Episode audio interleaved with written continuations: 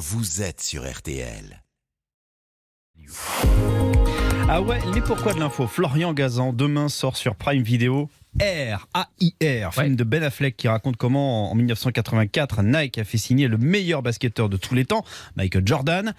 Et vous allez nous expliquer pourquoi la marque à la virgule a eu beaucoup de chance sur ce coup-là. Oui, Jérôme, car à l'origine, en fait, personne ne voulait de ce contrat, ni Nike, ni Michael Jordan. Bon, ils ont eu raison de, de le signer, hein, vu qu'aujourd'hui, les produits estampillés de Jordan, dont les baskets, pèsent 5 milliards de dollars et l'ex-star NBA, lui, fait partie des 2000 personnes les plus riches au monde. Mais alors pourquoi personne ne voulait signer ce contrat au départ? Bah, Nike, parce qu'en 84, quand Sony Vaccaro, détecteur de talent réputé, leur propose Jordan, celui-ci vient d'être recruté par les Bulls de Chicago et n'a encore joué aucune minute en NBA. Mais Vaccaro leur dit que c'est le joueur du futur, qu'il faut miser tout leur budget sur lui, à savoir 2 millions et demi de dollars. Évidemment, c'est risqué pour Nike, qui n'est pas encore le, le géant qu'on connaît. Forcément, ils hésitent. Et Michael Jordan aussi hésitant. Ouais, parce que bah, déjà, quand Vaccaro lui parle de Nike pour la première fois, il connaît même pas la marque Jordan. Lui, il préfère Converse, il emporte pour jouer et il rêve d'un contrat avec Adidas car c'est eux qui font les survêtements les plus cool et prisés des basketteurs.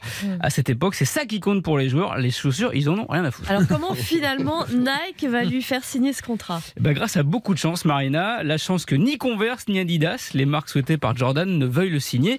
Converse, car la somme demandée est 5 fois supérieure à celle donnée alors à des stars NBA sous contrat comme euh, Magic Johnson ou Larry Bird. Adidas, parce que certains cadres de la firme allemande estiment que Jordan, avec son mètre 98, est trop petit. Ils préfèrent miser sur des pivots, vous savez, ces joueurs mastodontes de 2m10, 2m20 qui sont évidemment plus visibles sur un terrain. Donc la voie est libre pour Nike. Ouais, sauf que Michael n'est toujours pas chaud. Et puis euh, la première paire de Air Jordan que Nike lui présente, il la trouve carrément très moche. C'est sa maman, Dolores, qui finit par le convaincre. Elle le met de force dans la voiture. Elle l'emmène elle-même chez Nike, consciente qu'une telle opportunité va pas forcément se représenter. Un contrat juteux, je vous dis, 2 millions et demi de dollars. Et surtout, 25% de royalties sur les ventes de produits Jordan qui ont valu à son fiston Michael de devenir le premier milliardaire de l'histoire du sport. Comme quoi, il faut toujours écouter sa maman.